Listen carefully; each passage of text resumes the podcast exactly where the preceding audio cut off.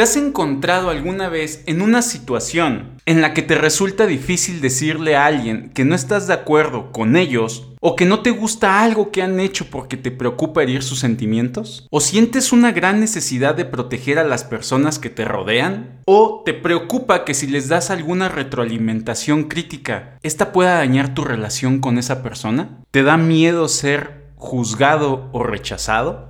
¿Te resulta difícil establecer límites personales con las personas que te rodean porque sientes que debes ser compasivo y empático en todo momento? En el capítulo de hoy vamos a hablar acerca de la hiperepatía o empatía tóxica, un tema que ha ganado interés en los últimos años debido a su impacto en la salud emocional de las personas. En este episodio vamos a explorar qué es la hiperempatía, sus síntomas, efectos y consejos prácticos para manejarla. Mi nombre es Oscar Alejo, comenzamos.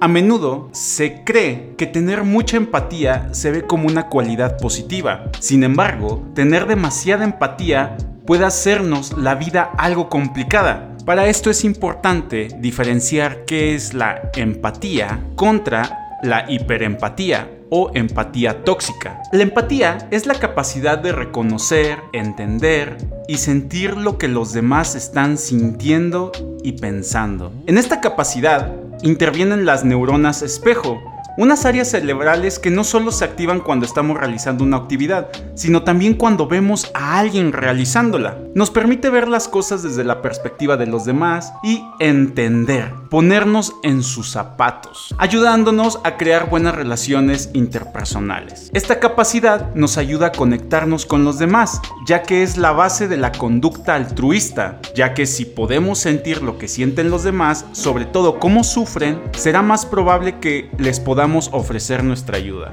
El problema está que tener demasiada empatía puede hacer difusa la línea entre uno mismo y los demás, si no somos capaces de desengancharnos de las emociones de los demás, es posible que aparezca en nosotros una sobrecarga emocional. No solo nos tenemos que hacer cargo de nuestras propias emociones, sino que tenemos que llevar el peso de las emociones de los demás. Las personas con un alto nivel de empatía tienden a ayudar a los demás, llegando incluso a olvidar sus propias necesidades personales. Cuando tenemos este exceso de empatía, es posible que sintamos que nosotros somos responsables de aliviar el dolor de nuestros seres queridos. Sin embargo, esta reacción de ayuda puede resultar en el rechazo por parte de nuestros seres queridos, por paradójico que parezca. Ofrecer una ayuda que no ha sido solicitada puede hacer sentir a los demás como menos comprendidos, esto es lo que ocurre en el trastorno de la hiperempatía. En cambio, la hiperempatía es considerada un trastorno mental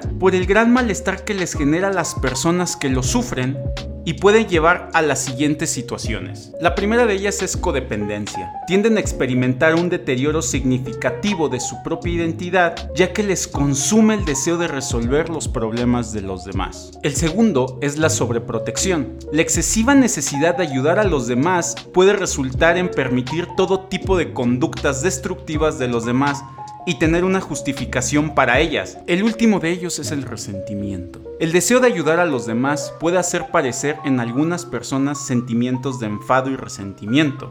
Las personas con hiperempatía pueden incluso basar su valía personal en cuánto son apreciados o en cuánto hacen por los demás, convirtiéndose en una persona de quien la gente se termina aprovechando. Si te ha pasado alguna de estas situaciones, hay algunos consejos prácticos que puedes seguir para manejarla de manera efectiva.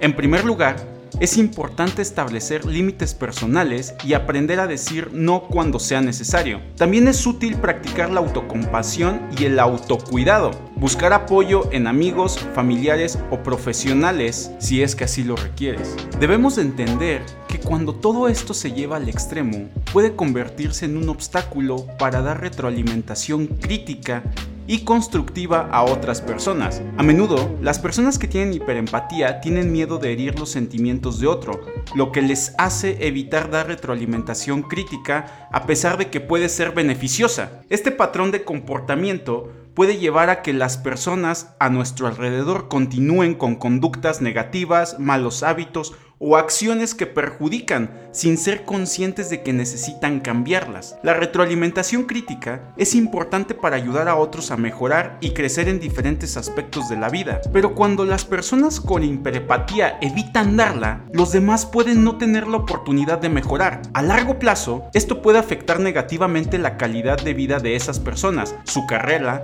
relaciones y su crecimiento personal. Es importante que las personas con hiperempatía encuentren un equilibrio entre ser empático y dar retroalimentación constructiva a los demás. Pueden ser compasivos y cuidadosos al dar retroalimentación crítica, pero también pueden hacerlo de manera efectiva y respetuosa. De esta manera, se puede ayudar a las personas a mejorar su vida y crecer, lo que puede ser beneficioso tanto para ellos como para nosotros como individuos y como sociedad. En conclusión, la empatía puede ser una característica positiva ya que permite a las personas conectarse profundamente con los demás, comprender sus sentimientos y emociones. Sin embargo, si esta se lleva al extremo a un nivel de hiperempatía o empatía tóxica, y esto puede tener consecuencias negativas para las personas cercanas. Al no recibir comentarios críticos, estas personas pueden no ser conscientes de su comportamiento o situación, lo que les impide mejorar y crecer. Por lo tanto,